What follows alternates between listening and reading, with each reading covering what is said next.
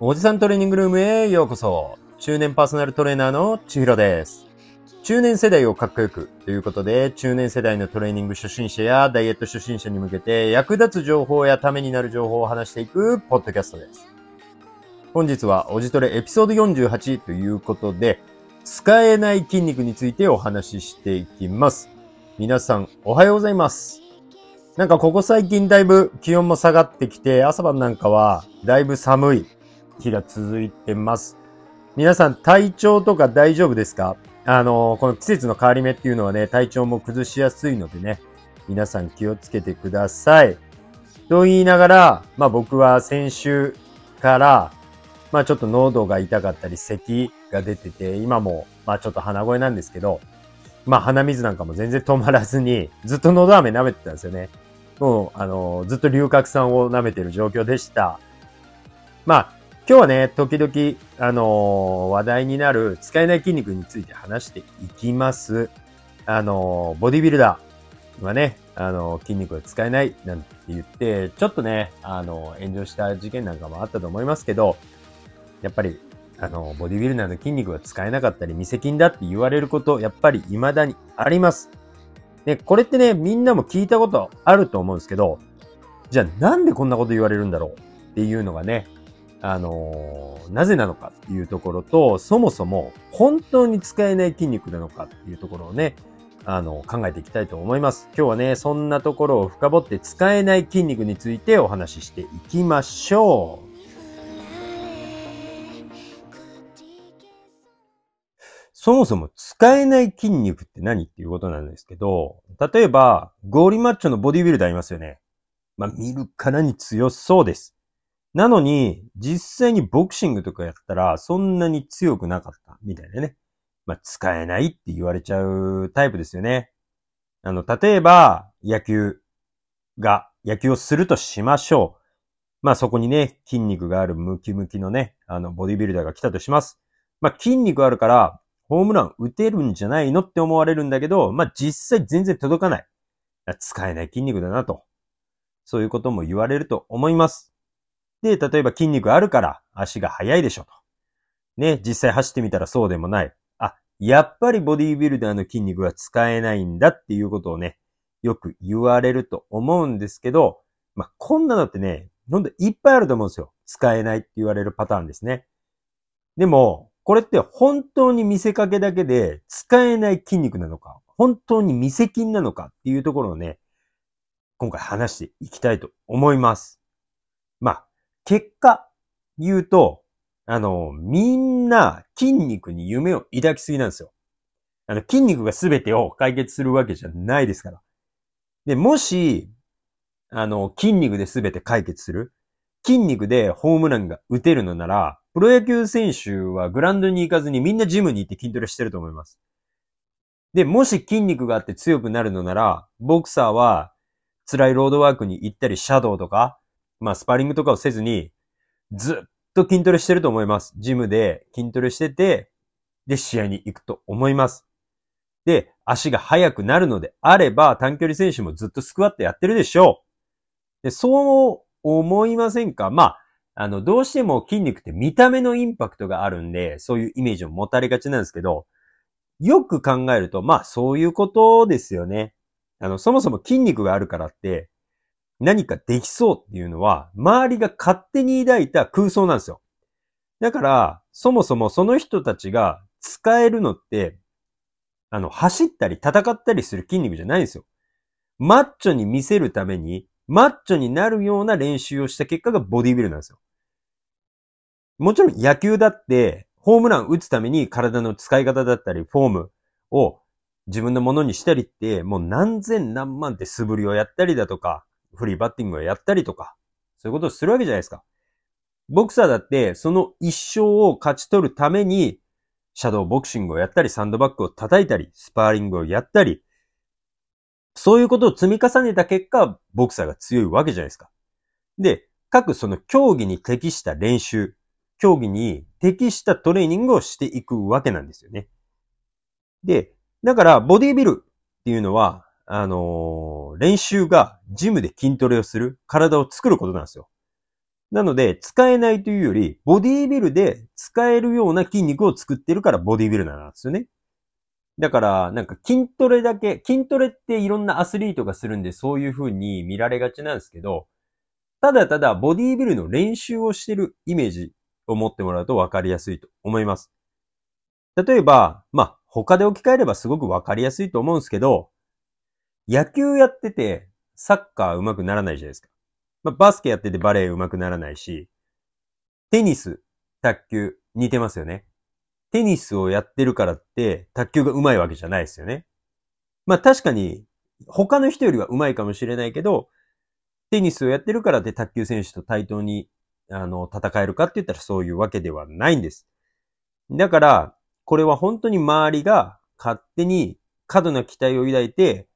勝手に期待して勝手に幻滅してるだけ。だから、使えない筋肉ってことを心配して、筋トレをしてない人は、安心して筋トレをどんどんしてください。あの、使えない筋肉っていうのはないです。しかも、筋トレをして筋肉をつけてても、全然使える体っていうのはできます。じゃあ、逆にそのスポーツ選手ですよね。俗に言う使える筋肉を持ってる人たちのトレーニングについてもちょっとお話ししましょう。まあ、このスポーツ業界っていうのは、まあ、ちょっと昔、一昔前、まあ僕たちが学生の時とかはよく言われてた名詞みたいなのがすごくあるんですけど、まあ、例えば、筋肉をつけると怪我しやすくなるとか、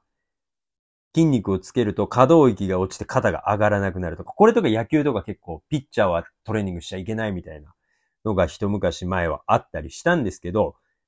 こういう話についてお話ししていきましょう。ね、この辺のね、怪我に関して筋肉と怪我の話に関してなんですけど、実はね、これ、ちょっと関係あるんですよ。というのも、筋肉が直接関係あるというよりは、あの、人っていうのは関節を鍛えることができないんですよね。だから、どうしても、まあ野球にしろ、バレーにしろ、テニスにしろ、サッカーにしろ、バスケにしろ、何でもスポーツそうなんですけど、関節っていうのをやっぱり消耗しちゃうんですよ、スポーツしてる以上。で、スポーツ選手は、まあ、普段の練習で、やっぱりその競技場を、ただでさえ関節に負担がかかってるんですよ。で、そこにプラスしてトレーニングでさらに関節に負担がかかってオーバーユースして怪我につながるパターンって、実はこれすごく多いんですよ。あの、プロ選手とかならそこに対して一流のトレーナーがついてサポートするので、そういう怪我っていうのは少なかったりするんですけど、まあ、それじゃないアマチュアスポーツだったり、もうちょっとマイナーでやってる選手なんかは結構こういう怪我っていうのは多いです。で、特にやっぱりそういう選手たちって頑張り屋さんが多いので、要注意なんですよ。あのー、練習もしてトレーニングも頑張ってって、頑張る頑張るだけで、やっぱりその辺のケアっていうところを怠ってしまったり、その辺の負担っていうところを考えずに、まあ、オーバーユースしてしまうっていうパターンは結構あります。だから、これっていうのは適切に練習とトレーニングのスケジュール、ケアっていうのを組めば全然問題ないし、筋肉がつくことで、パフォーマンスっていうのは確実に上がるんですよ。なので、注意しながら行う必要はあるんですけど、まあ、そこの部分がクリアできれば、まあ問題ないのかなと思います。で、次に可動域が落ちるっていうところです。で、これも実はあるんですよ。ただし、これ条件があって、可動域が落ちるのは、過度に筋肉をつけすぎた場合です。だから、基本的にあまりスポーツ選手は考えなくていいです。過度にっていうのがどれぐらいかっていうと、まあ、ボディービルダーぐらいつけるってことですね。まあ、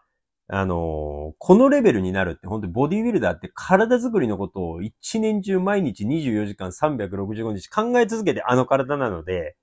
まあ、なかなかなりたくてもなれないっていうのが現実問題です。まあ、そういうね、過度にっていうのがボディビルダーっていうことなんですけど、やっぱりビルダーの中には大胸筋がありすぎて手が前でくっつかない人とか、まあ、上腕二頭筋、あの力こぶの部分ですね、がありすぎて、自分の肩が触れないとかっていうのも、自分の前腕部分と上腕二頭筋が当たっちゃって肩に届かないとか。で、広背筋、背中の筋肉がありすぎて脇が締まらないとか。まあ、こういうことが起こる可能性はあります。なので、基本的に超専門的に筋肉を鍛える、筋肉をでかくすることだけを考えてやらないと、そんな風にはならないので、基本的には心配いらないんですけど、結果として過度な筋肉は可動域を落とすっていう可能性はあります。なので、結果的に使えない筋肉というよりは、持ってる筋肉を使えるような体をしているかどうかなんですよ。なので、重要なのは、筋肉が全てを解決するわけじゃないです。筋肉をつければ上手くなるわけでもないし、筋肉をつけたから下手になるわけでもないです。筋肉はあくまでその人が持ってる体の使い方やテクニック、スキルをプラスアルファしてくれるだけの要素なので、そこの部分をしっかり分けて考える必要はあると思います。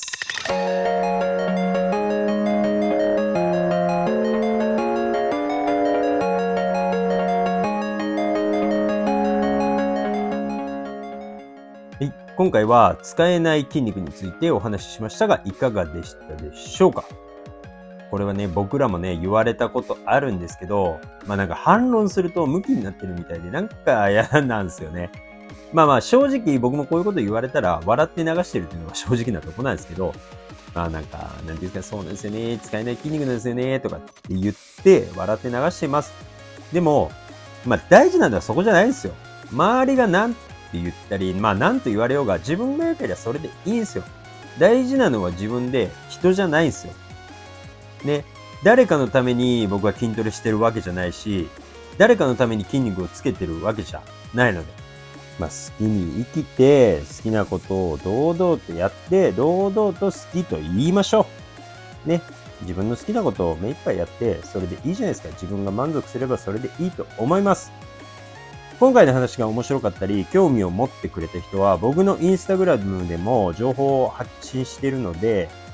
よかったらチェックしてみてください。リンクも貼ってきます。あと、僕のパーソナルに興味がある人は、インスタグラムのプロフィール欄のリンクから申し込み、もしくは DM、公式 LINE でも、えパーソナル希望なんてメッセージ入れてくれれば僕が返信するので、えー、やりやすい方法を選んでみてください。それでは今日もトレーニングライフ楽しんでいきましょう。じゃあまた来週。さよなら。